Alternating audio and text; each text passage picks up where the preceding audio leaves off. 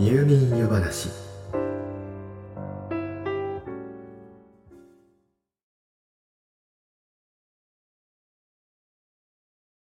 日本全国。あらゆる土地や地域には古くから伝わるお話があります。それは昔話と呼ばれて親から子へと道徳教育を兼ねて受け継がれてきました。しかし道徳観や倫理観は時代とともに変わっていくものです。ですから昔話のストーリー展開や結末もそれに合わせて少しずつ変化していったのは必然と言えるでしょう。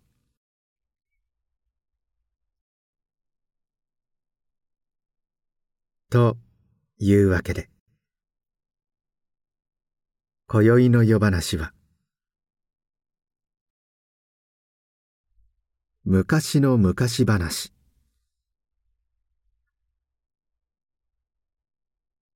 私たちがよく知っている昔話の中にも現代の感覚に合うように物語の展開や結末が修正されているものが多くあります。例えばあなたの知っているカチカチ山のタヌキは最後にどうなってしまうでしょうか？サルカニ合戦の猿はどうでしょう？一定の年齢以上の方が知っている昔話ではこういったいわゆる悪役はなかなかに悲惨な最後を迎えてしまうものですが現代版では反省し心を入れ替え言うなれば被害者側と仲直りという結末が増えています。また桃太郎は鬼ヶ島の悪い鬼たちを退治して取り返した宝物を元の持ち主にわざわざ返してあげたりします。現代の桃太郎は不正に弱者から強奪された金品をそっと自分の懐に入れたりしないのです。古くから伝わる昔話を勝手にねじ曲げるなんて。という感想をお持ちになった方もいらっしゃるかもしれませんがしかしよく考えてみてください。ではあなたが子供の頃聞いたカチカチ山や桃太郎は果たしてオリジナルストーリーに沿ったものだったでしょうか？そうです。私たちが知っている昔話も実は同じように随分と修正が施されたものであることが少なくないのです。ではよく知られている昔話はもともとはどんなお話だったのでしょうか？なおここから先は昔の昔話に描かれていた通りのやや過激な表現も出てきますからあまりお子様向けとは言えません。またあくまで昔からいくつものパターンが存在する昔話の有力と考えられるいくつかを取り上げてお話をしていきますから。そのあたりはご承知いただいた上で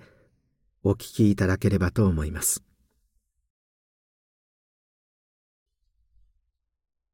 さてまずは桃太郎です。桃太郎はそれ以外のさまざまな昔話と同じように全国各地に伝わっていたさまざまな物語を取り込みながらやがて現在の形になっていったと考えられますが特に岡山県の伝承が知られています。岡山県の桃太郎のモデルは吉備津彦の御事です。神話の時代。吉備の国。つまり今の岡山県に勢力を持っていたとされるのが恩羅の一族です。彼らは大陸から渡ってきた渡来人の一族だったとも言われますが朝廷から派遣されてきた天皇の御子吉備津彦の御によって平定されました。この恩来一族が木の城つまり鬼の城を拠点に周囲を荒らし回っていたとされていてこれが鬼ヶ島の原型だとされています。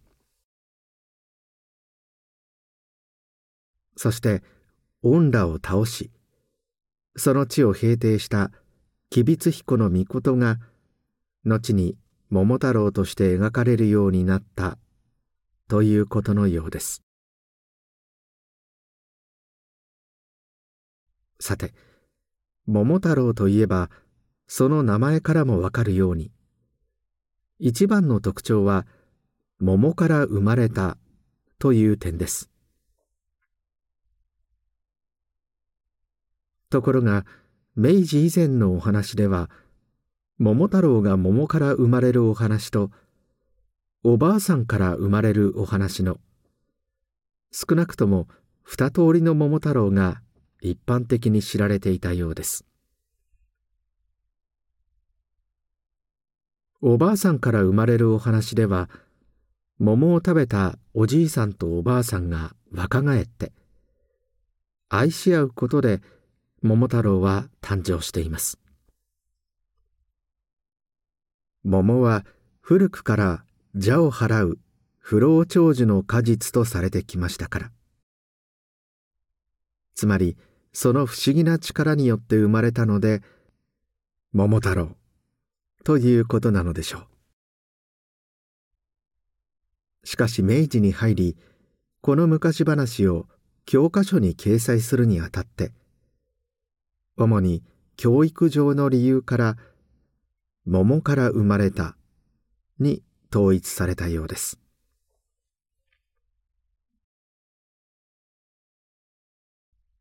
桃太郎といえば日の丸の鉢巻きに鎧を着て犬やキジ猿を家来として従える姿をイメージする方が多いかもしれません。しかし桃太郎にこのイメージを持つ世代は歴史的な視点で大きく見ると限られた世代ということになるかもしれません。この桃太郎のいでたちもやはり主に明治時代以降の姿で要は軍国主義的な教育による影響なのだそうです。もちろんさまざまな形はあったようですがそれ以前の桃太郎はあの日の丸の扇や鉢巻きの戦装束もせず犬や猿たちも家来というよりも仲間として描かれることが多かったようです。最近の絵本でも彼らはきびだんごをもらっても家来にはなりませんし上下関係も薄いものが多いようですから物語は元の形に帰りつつあると言えるのかもしれません。なお現代版の子供向けの桃太郎では鬼ヶ島に渡る船も犬や猿桃太郎が交代で漕ぐそうですし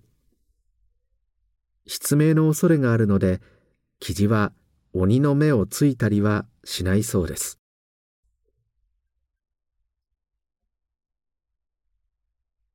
ちなみに家来いえ仲間になるのはなぜ猿犬鳥なのか。そして鬼は角を生やし虎革のパンツを履いているのか。これには理由があります。鬼門という言葉を聞いたことがあるでしょうか鬼門は古くから陰陽道などで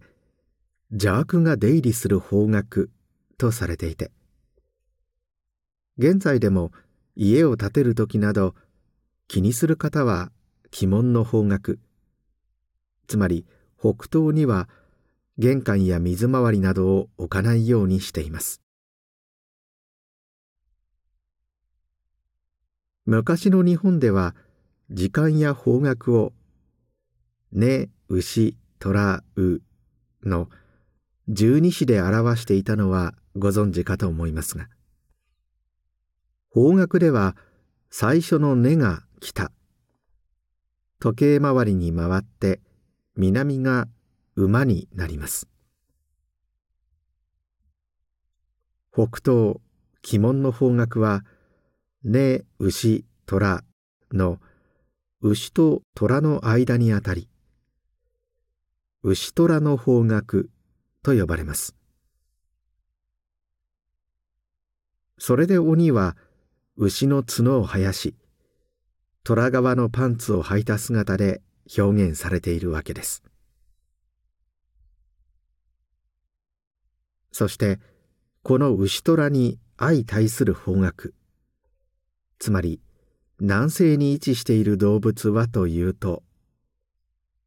そう猿です。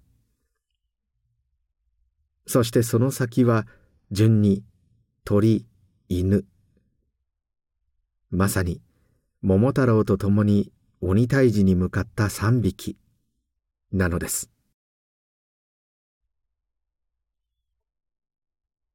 ちなみにこの陰陽道で裏鬼門と呼ばれるこの方角のくくりには猿と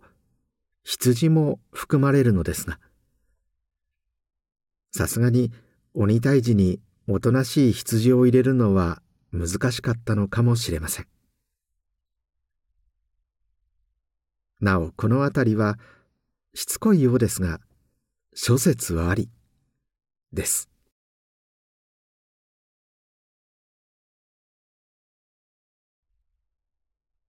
さて続いてのカチカチ山は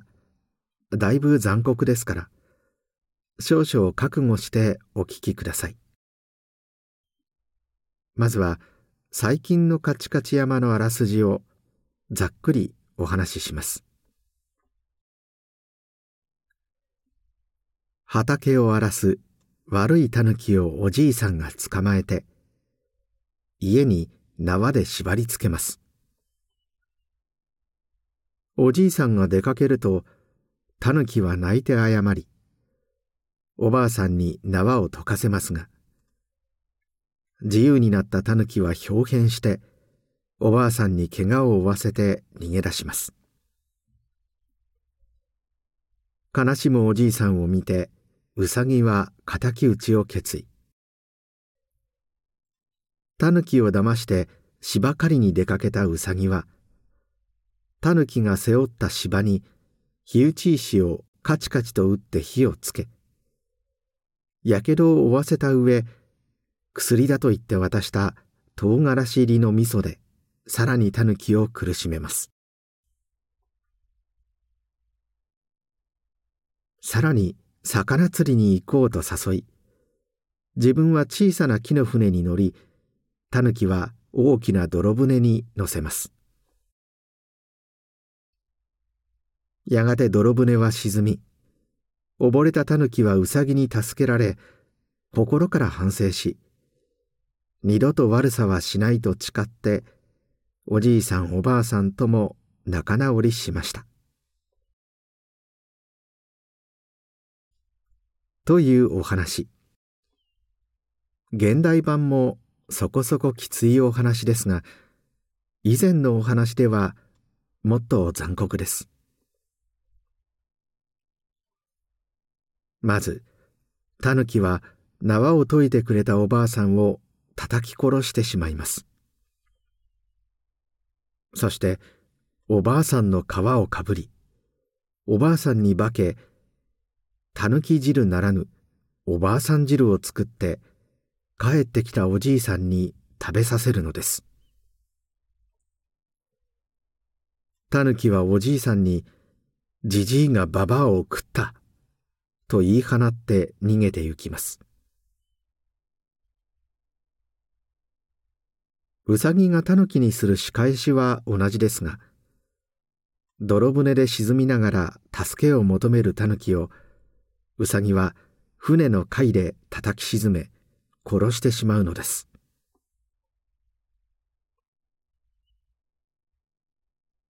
なんとも時代の荒々しさを感じる内容ですがもともとのお話ではタヌキはおばあさんの優しさにつけ込んで縄を解いてもらいながらこれを殺してしまう。またおじいさんにおばあさんを食べさせるという一般的な感覚ではちょっと簡単には許し難い罪を犯していますから。教訓としてそれ相応の報いを受ける必要があったのでしょう。その意味では現代版では被害をおばあさんの怪我にとどまらせることで最後にはタヌキを許し仲直りさせることを可能にしたのかもしれません。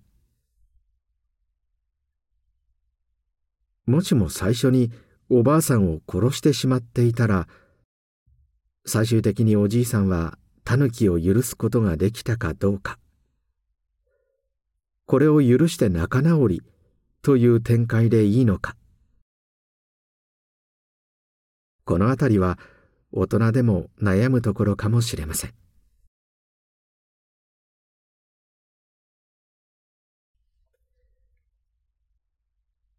最後は一寸法師です。現在一般的に知られている一寸法師の大まかなストーリーはこうです。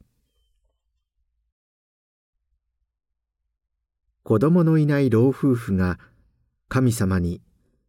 小さな子供でもいいので子供を授けてくださいと願います。ようやく授かった子供はいつまでたっても小さな体のままでしたが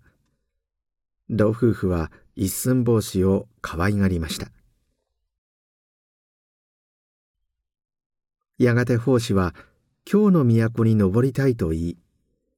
おばあさんに針の刀とお椀の船を用意してもらって旅立ちます。法師は京に登ると大きなお屋敷でお姫様の世話係になります。ある日お姫様のお供で出かけた法師たちは鬼に襲われますが法師の活躍で見事鬼を返り討ち。鬼が落としていった打ち出の小槌を姫が振り大きく立派になった法師は姫と結婚。おじいさんとおばあさんを呼び寄せて皆で幸せに暮らしました。めでたしめでたし。というものです。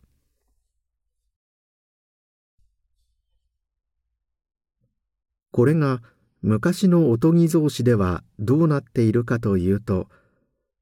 物語はよりリアル感のあるつまり人間臭いものになっています。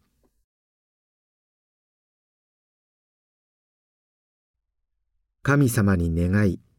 ようやく老夫婦の間に生まれた子供でしたがいつまでたっても大きくならない奉仕を見てこのままでは役に立たないし老後の面倒も見てもらえない。とやがて老夫婦は奉仕のことを疎ましく思うようになります。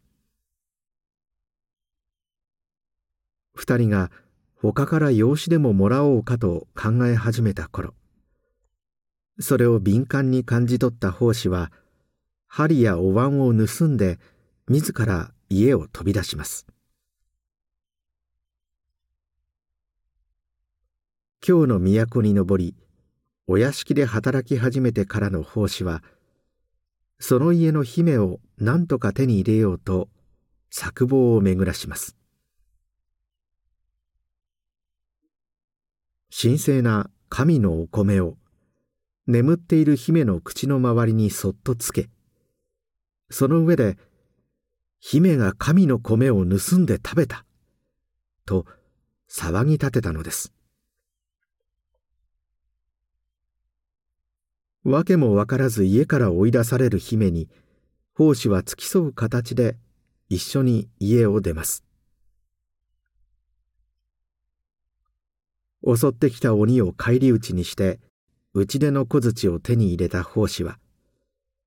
自らその力を使い大きな体と富と権力そして姫を手に入れ豊かに暮らします。奉仕を疎んじた老夫婦はいつまでも貧しく暮らしました。めでたしめでたし。というものです。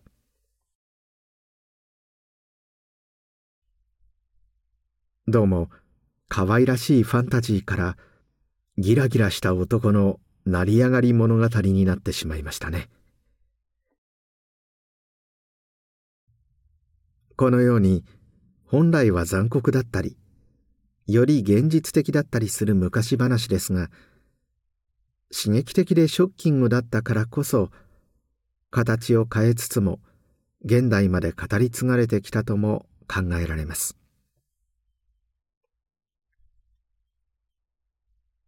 改めて見回してみれば今私たちの身の回りで起こっている出来事も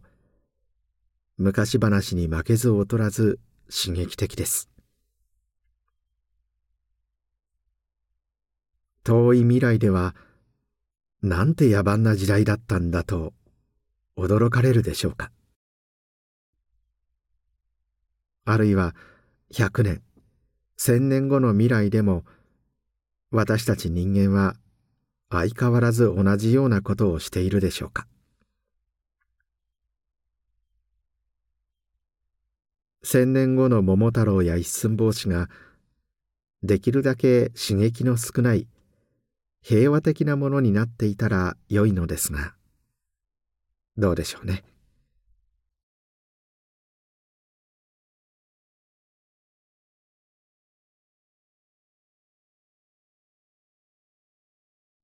おっと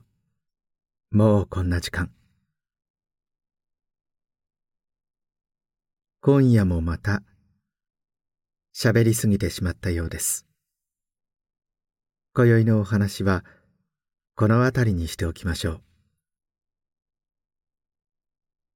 よろしかったらまた明日の夜お休み前の時間にいらしてください。まだまだお話ししたいことがたくさんありますから。それではおやすみなさい。どうぞ。良い夢を。